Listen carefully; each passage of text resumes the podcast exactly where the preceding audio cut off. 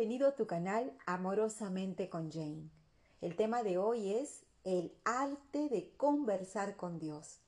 Te invito a tomarlo como una guía, como un camino a ese diálogo totalmente honesto de sentir que estás hablando cara a cara con tu mejor amigo. A mí me trajo y me trae excelentes resultados.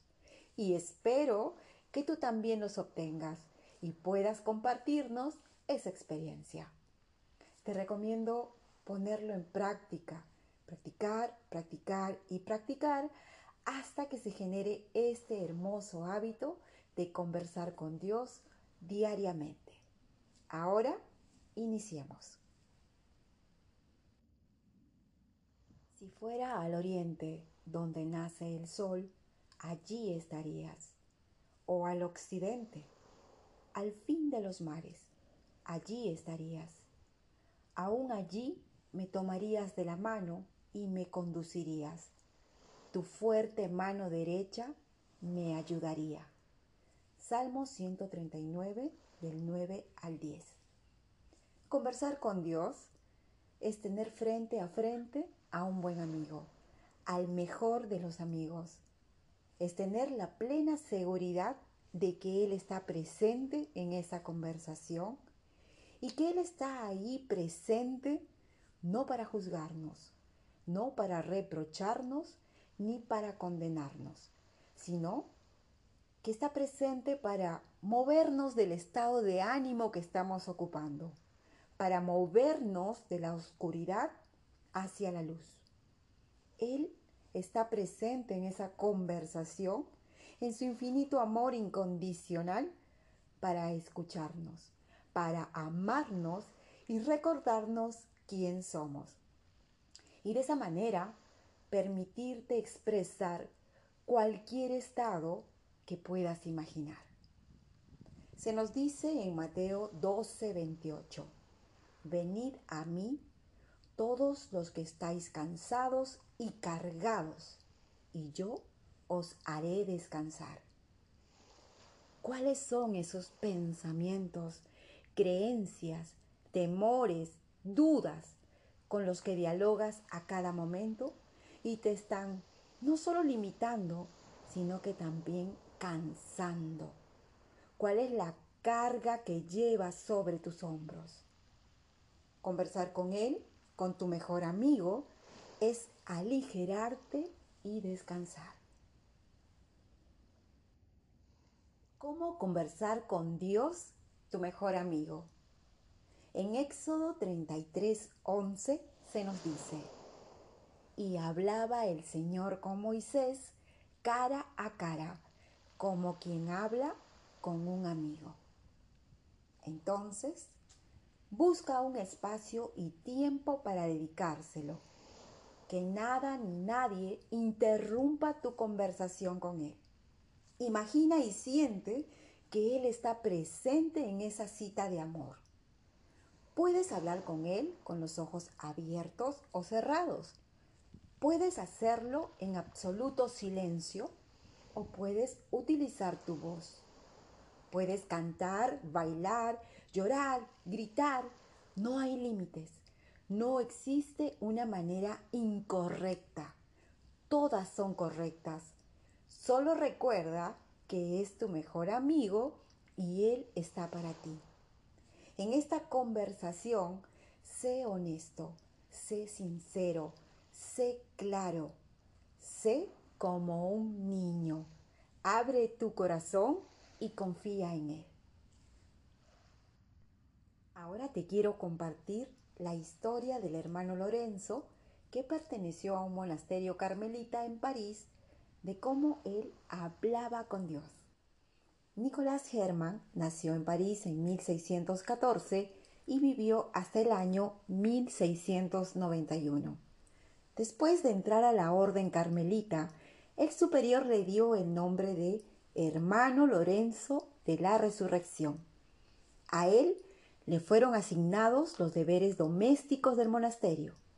Pasaba su tiempo en la cocina lavando ollas y sartenes.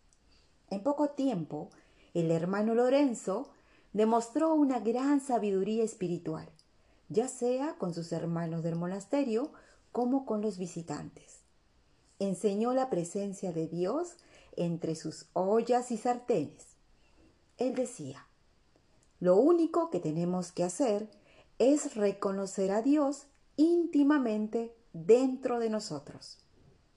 La práctica más sagrada y necesaria de la vida espiritual es la presencia y compañía de Dios. Habla con Dios todo el tiempo, sin limitar la conversación. Dios está presente en todo lugar de nuestras vidas. La invitación del hermano Lorenzo es entrar en comunicación ilimitada con Dios a través de la oración, porque orar es sentir la presencia de Dios en ti. Otra de las maneras de cómo conversar con Dios nos viene enseñada en el Salmo 131, estando tranquilo y muy callado, como un niño en el regazo de su madre.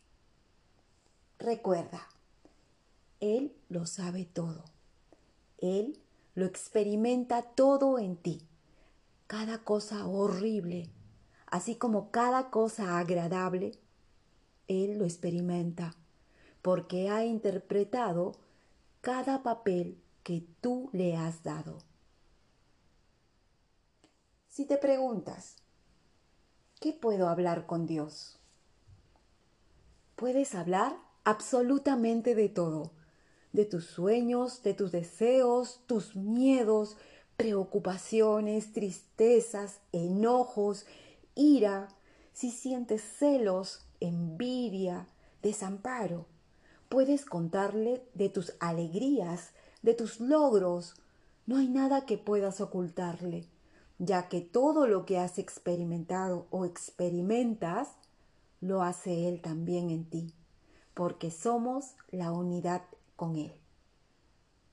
Debes tener en cuenta que este no es el momento para ponernos a rezar. Es decir, no uses este momento para repetir frases u oraciones aprendidas que se pronuncian de manera automática. Este es un espacio de tiempo para salir de tu mente, que es la causante de hacerte sentir separado, distanciado de Dios. Este es el momento para entrar de lleno a tu corazón y vaciar su contenido en Él. Él, que es tu mejor amigo. Hazlo sintiéndote cómodo, ligero, seguro, confiado y por sobre todas las cosas, siéntete escuchado y siente que su amor te contiene. Esto es lo que se nos dice en Proverbios 17:17. 17. El amigo que ama en todo tiempo. Él es un hermano en la adversidad. Hacer de Dios tu mejor amigo es salir de la noche oscura del alma. Daniel 2.22 nos recuerda que Él, Él revela lo profundo y lo escondido y sabe lo que se oculta en las sombras. En Él habita la luz. Esto también se nos dice en Juan 1, versículo 5. Esta luz resplandece en las tinieblas y las tinieblas no han podido extinguirla.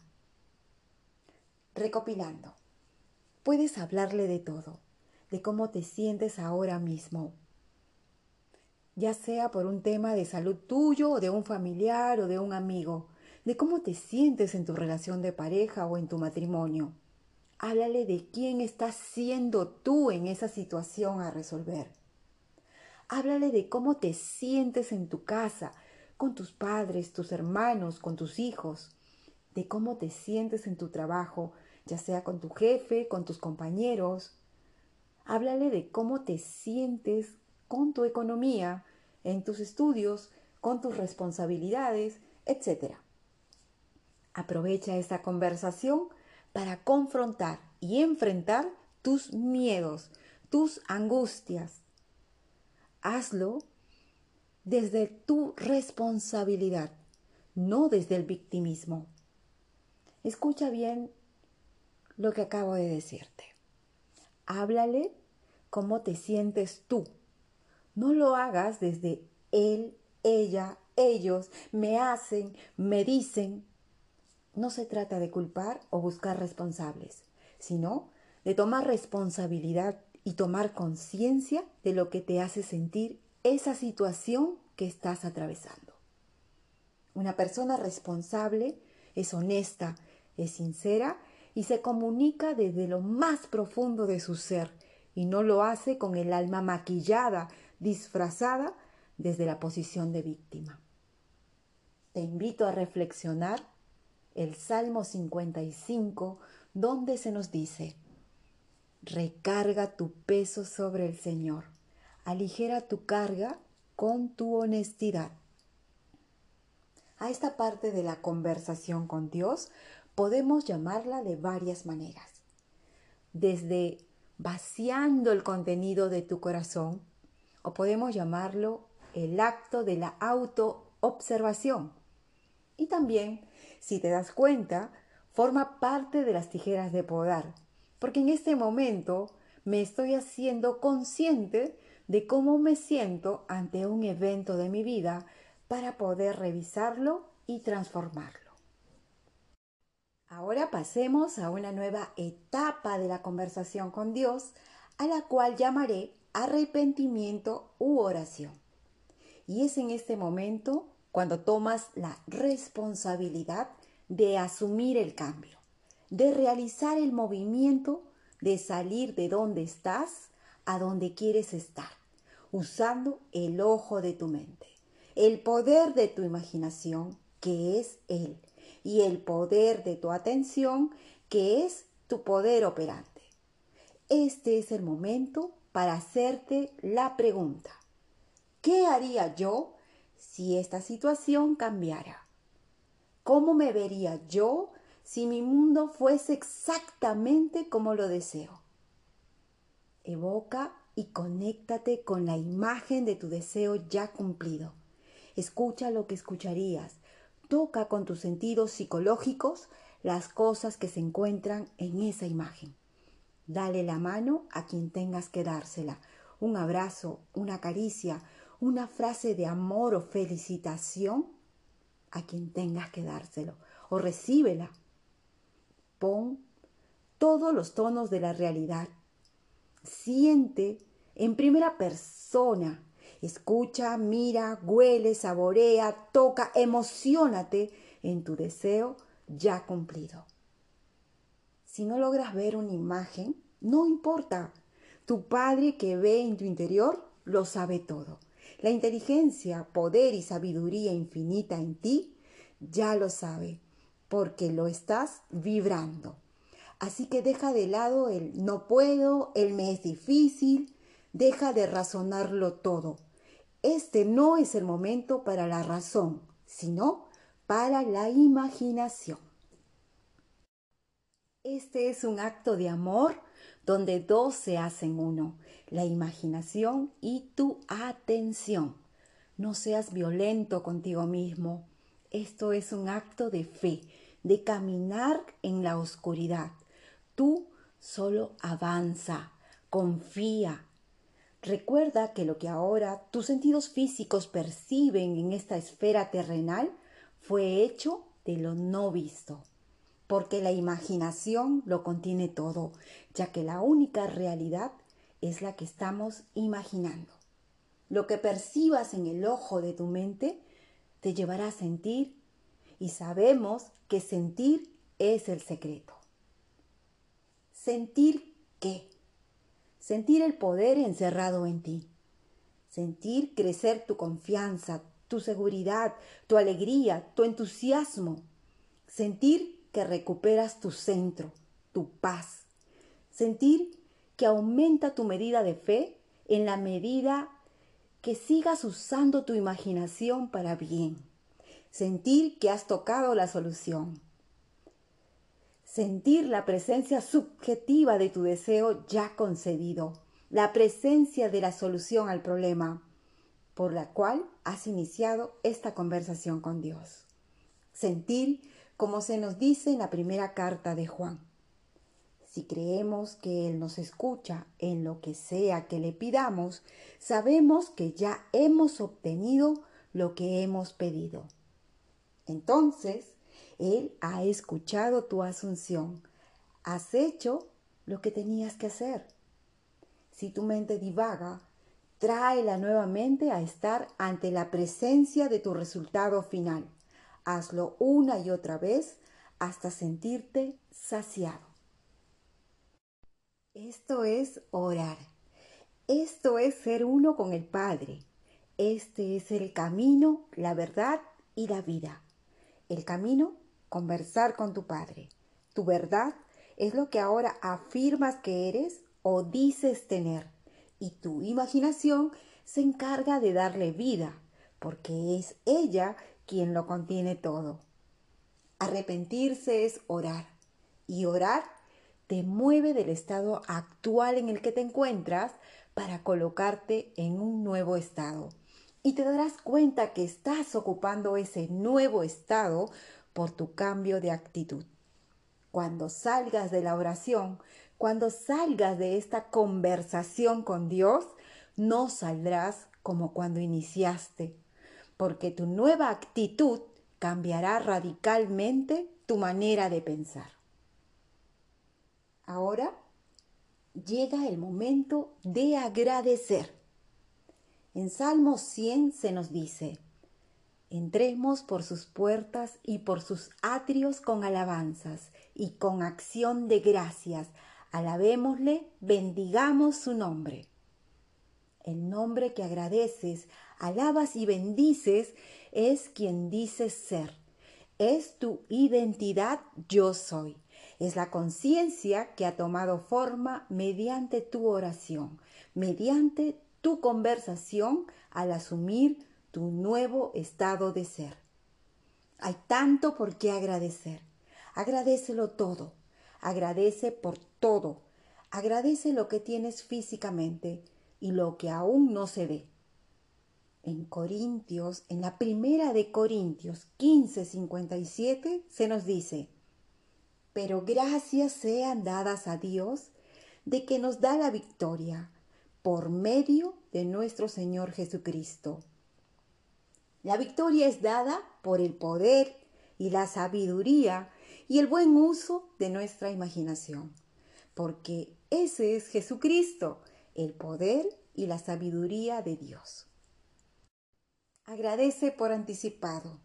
Agradece lo que ya tienes para que se te multiplique.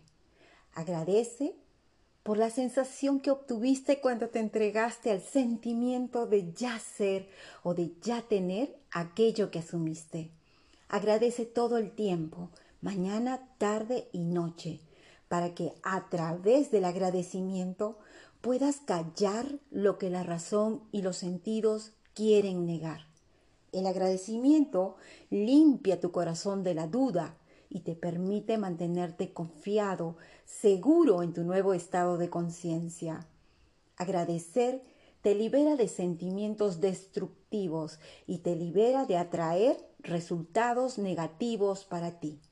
Agradecer relaja tu cuerpo y tu mente. Agradecer porque el que agradece todo merece. Tony Robbins nos dice, cuando estás agradecido, el miedo desaparece y aparece la abundancia. Agradecerle a tu mejor amigo, a tu padre por esta conversación, porque ningún ojo ha visto, ningún oído ha escuchado, ninguna mente humana ha concebido lo que Dios ha preparado para quienes lo aman. Primera de Corintios 2, 9. Para esta parte final te traigo algo hermoso que Wayne Dyer nos compartió de cómo una amiga suya describe con esta metáfora los cinco capítulos de su vida. Capítulo 1. Camino por una calle, hay un agujero profundo en la vereda, me caigo, estoy perdido, desamparado, no es mi culpa y me lleva una eternidad encontrar una salida. Capítulo 2. Camino por la misma calle. Hay un agujero profundo en la vereda. Pretendo no verlo. Caigo de nuevo. No puedo creer que esté en el mismo lugar. No es mi culpa y todavía me lleva una gran cantidad de tiempo salir. Capítulo 3. Camino por la misma calle. Hay un agujero profundo en la vereda. Lo veo. Igual me caigo. Es un hábito. Mis ojos están abiertos. Sé dónde estoy. Es mi propia culpa. Y salgo de allí inmediatamente. Capítulo 4. Camino por la misma calle. Hay un agujero profundo en la vereda. Camino por el contorno. Capítulo 5. Camino por otra calle. Si tú eliges caminar por otra calle, hazlo con el poder de la oración, el poder de entrar en esa conversación con Dios y permitirte ser honesto, honesta contigo mismo. Háblale de todo sin límites. Apropiate de la solución de esa situación que atraviesas. Asume tu verdad. Permanece agradecido y confiado que todo lo que has elegido se objetivará en esta esfera material, ya que el Padre te ha escuchado y que tú sin saber cómo ni cuándo lo cristalizarás. Recibirás ese regalo por gracia divina. Y todo porque te mantuviste enfocado en la solución, conversando a favor tuyo, en ese espacio que se encuentra en tu interior. Bueno, y de esta manera agradezco tu presencia en mi mundo. Gracias por permitirme estar en el tuyo. Me despido con estas citas bíblicas. La puedes encontrar en Colosenses 4.2 donde se nos dice, dedíquense a la oración y sean constantes en sus acciones de gracias. Y en Isaías 41:10, así que no temas, porque yo estoy contigo. No te angusties, porque yo soy tu Dios. Te fortaleceré y te ayudaré, te sostendré con mi diestra victoriosa.